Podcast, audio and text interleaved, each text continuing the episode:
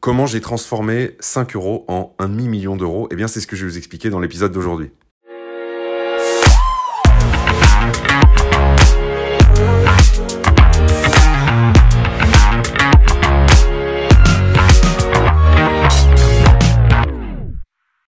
Bonjour et bienvenue dans ce nouvel épisode les amis, je suis ravi de vous retrouver, je m'appelle Julien Loboda, je suis investisseur depuis 2012 et sur ce podcast je vous aide à créer votre liberté grâce notamment à l'investissement immobilier.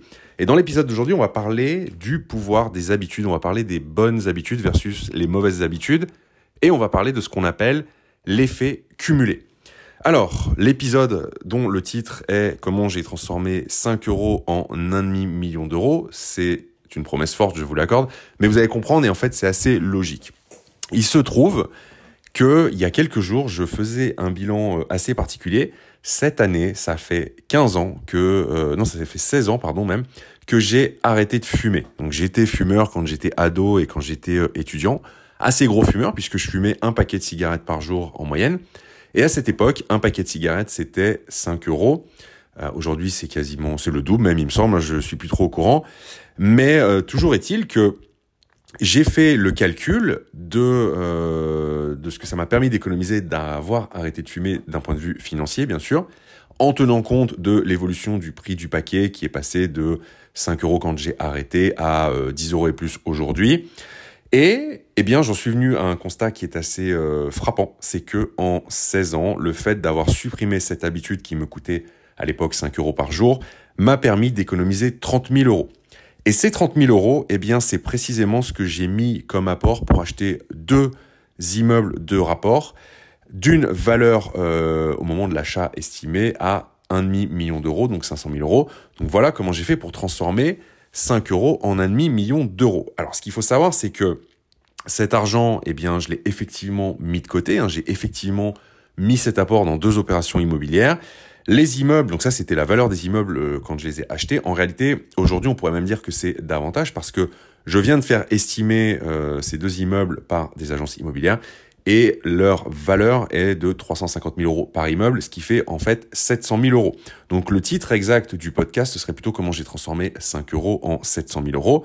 Mais l'idée, c'était de vous expliquer, euh, bah, au moment de l'achat, au moment de l'achat de l'immeuble, la valorisation que j'ai pu en retirer. Et en fait, alors vous allez me dire oui, mais il y a un crédit en face, euh, il faut rembourser effectivement. Sauf que le jour où le crédit est complètement remboursé, eh bien c'est de la valorisation nette. Et je vous ai dit qu'aujourd'hui, euh, la valeur des immeubles avait déjà augmenté. Mais ce qui est encore plus intéressant, c'est que j'ai fait une simulation de ce qu'il me resterait dans la poche en net hein, si euh, je vendais un immeuble ou l'autre parce qu'ils sont à peu près sur les mêmes chiffres. Et c'est ça qui est assez intéressant, c'est que cinq ans après avoir acheté ces immeubles, eh bien, si je rembourse mon crédit, si je vends l'immeuble, si je rembourse mon crédit, euh, que je paye l'impôt sur la plus-value qui est dû, il me reste quand même par immeuble 170 000 euros net dans la poche. Donc en clair, ça veut dire que cette habitude, qui était une habitude néfaste, négative, qui me euh, pourrissait le portefeuille, qui me pourrissait la santé, et qui pourrissait la vie des proches aussi, eh bien, m'a permis sur 5 ans de m'enrichir de 170 000 euros par immeuble net de tout. Donc, ce qui fait quand même 340 000 euros sur deux immeubles. Tout ça pour vous dire une chose et une seule, les amis, les habitudes, les petites habitudes peuvent avoir des effets très importants sur du long terme bonnes ou mauvaises habitudes. Si vous adoptez des mauvaises habitudes, donc que ce soit pour la santé, que ce soit de mauvaises habitudes financières. Vous savez, c'est euh, cette petite dépense à 3 ou 5 euros par jour qui paraît tellement anodine, je sais pas, le café au Starbucks euh, en allant au travail, euh, le, magazine qui sert pas forcément à grand chose, le petit truc qu'on voit qu'on voit à peine passer. Eh bien, c'est tout ça pour dire que sur du long terme, ça peut faire une sacrée différence sur votre votre patrimoine, votre enrichissement. C'est pareil pour la santé, hein. une petite habitude néfaste de manger des choses pas saines et de ne pas faire d'activité physique. Eh bien, sur du long terme, ça va avoir un impact très négatif sur votre santé et votre aspect physique et votre forme, alors qu'à l'inverse, le fait de manger sainement, de faire une activité physique, va avoir une, un, effet très positif. Voilà, c'est la fin de cet épisode, je ne vais pas aller plus loin. Euh, l'idée, c'était vraiment de vous mettre ça dans la tête. Gardez à l'esprit que ce qui est important, c'est l'effet cumulé des habitudes. À vous de décider si vous voulez que ces habitudes soient positives ou négatives. Merci à vous d'avoir écouté cet épisode jusqu'au bout.